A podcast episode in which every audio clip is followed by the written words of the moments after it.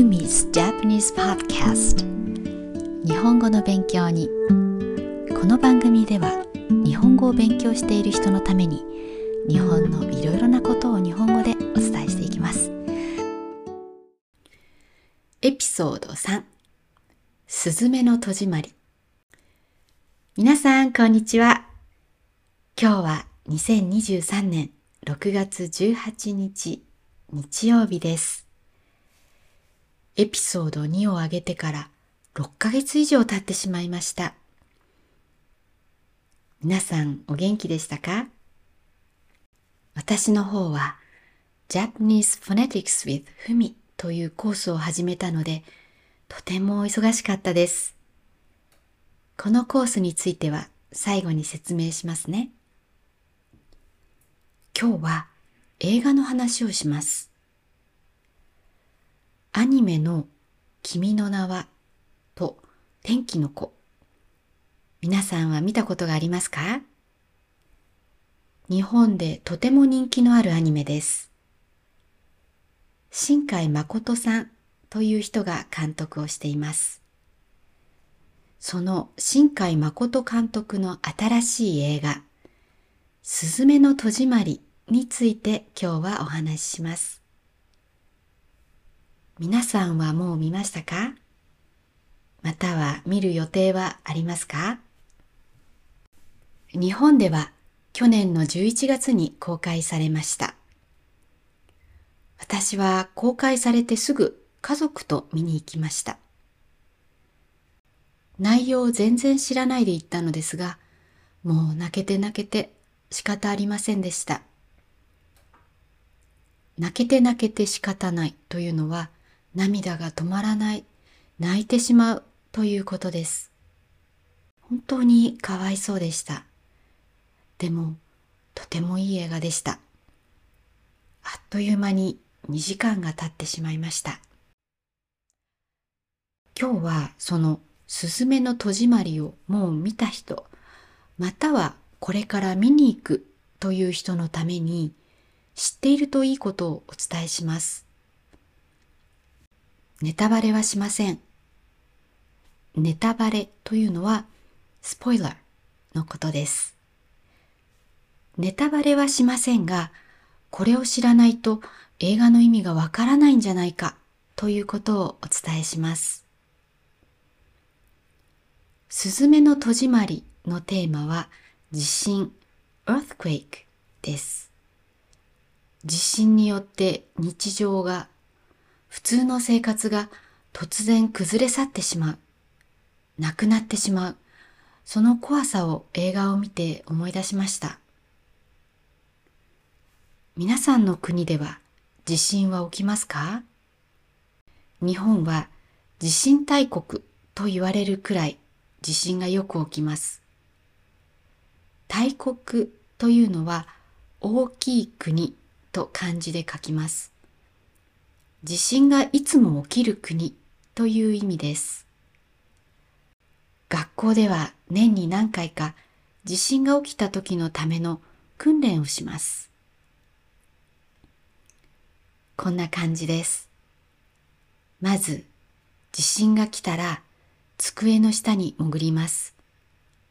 これは机の下に入るということです。そして地震が収まったら、これは地震が止まったらということです。地震が収まったら外に避難します。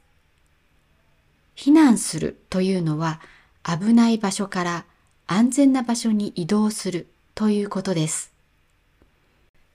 走ると危ないので歩いてみんなで一列になって学校の庭に避難します。学校で子供たちが座っている椅子には、普段は座布団、つまりクッションが置いてあります。そのクッションは帽子みたいに頭にかぶれるようになっていて、それをかぶって外に出ます。上から物が落ちてきても大丈夫なようにです。そうやって避難する練習をするくらい日本では地震が多いんです。すずめの戸締まりの話に戻ります。すずめの戸締まりには3月11日という日付が出てきます。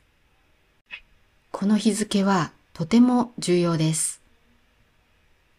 日本人なら多分みんな知っている日付だと思うんですが、東日本大震災が起きた日です。2011年3月11日、今から12年前ですね。この日に東北の海で大きな地震がありました。東北というのは東京と北海道の間のあたりの地域です。海で地震があると津波が起きます。なので3月11日の地震の後大きな津波が来ました。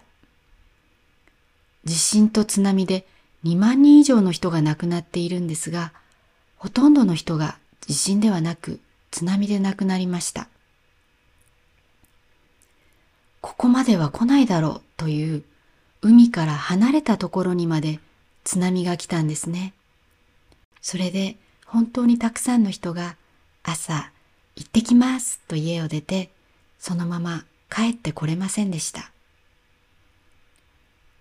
その地震と津波によって福島県の原子力発電所、これは原発と短く言うんですが、原発が壊れて爆発しました。なので、地震と津波だけでなくて、原発も爆発したんで、日本中、本当にパニックになりました。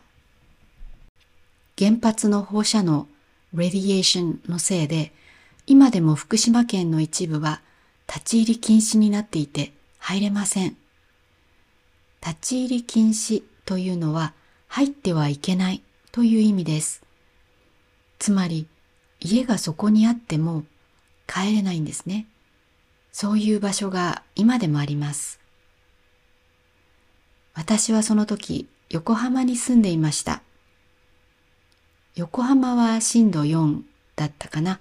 それほど揺れなかったんですけど、時間が長かったです。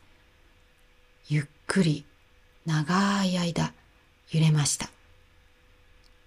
私は家の外に避難して、お隣の奥さんと話してたんですが、とても怖かったです。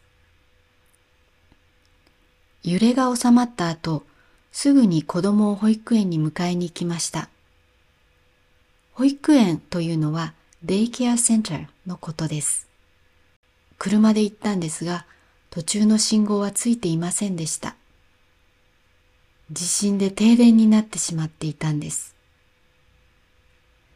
停電というのは電気が止まってしまうことです。保育園の先生に聞いたんですが、東京にオフィスがある人は電車が止まってしまったので歩いて横浜まで帰ってきたそうです。歩いて帰ってきたお父さんかお母さんのお迎えは、一番最後の人は深夜、つまり夜の12時だったそうです。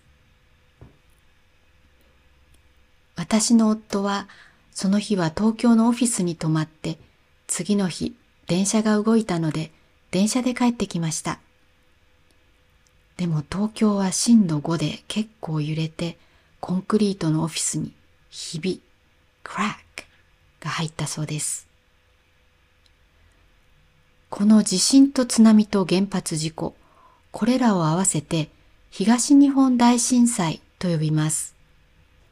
東日本は Eastern Japan、大は Big、震災の震は地震 Earthquake、の震。災は災害、ディザスターの災です。この東日本大震災が起きたのが2011年の3月11日でした。3月11日の数字の部分だけで311とよく言います。311と聞いたら、それはこの地震と津波と原発の爆発があった2011年のあの震災のことを言っていると思ってください。それがこの映画の大事な部分です。それからもう一つ、すずめの戸締まりというタイトルについてです。すずめは主人公の名前です。戸締まりの戸は door のことで、閉まりは名詞で動詞は閉める。これは鍵を閉める to lock という意味です。なので戸締まりは戸を閉める to lock the door のことです。このタイトルの意味は映画を見ればわかると思います。はい、ということで今回のテーマは映画すずめの戸締まりを見るときに知っておくべきことでした。いかがでしたか？まだ見ていない人はぜひ見に行ってみてください。おすすめです。今回のポッドキャストのトランスクリプトを私のブログに置きました。ブログは私のサイト speakjapanesenaturally.com にあります。メニューバーのブログから行けます。サイトの会員になるとブログを読むことができます。サイトの会員には無料でなれます。もしよかったら映画の感想などブログに残してくださいね。最後に日本語の発音をもっと知りたいという方へのお知らせです。私は Japanese Phonetics with Fumi というコースを始めました。ここでは日本語の発音やリズム、ピッチアクセント、イントネーションなどを勉強できます。一つ一つの音の発音からしっかり学んでいきますので、ビギナーの人でも大丈夫です。興味があったら、こちらも speakjapanesenaturally.com で検索してみてください。メニューバーの Service というところに詳しく載っています。こちらは会費がかかります。最後まで聞いてくれてありがとうございました。ではまた次のエピソードでお会いしましょう。さよなら。またね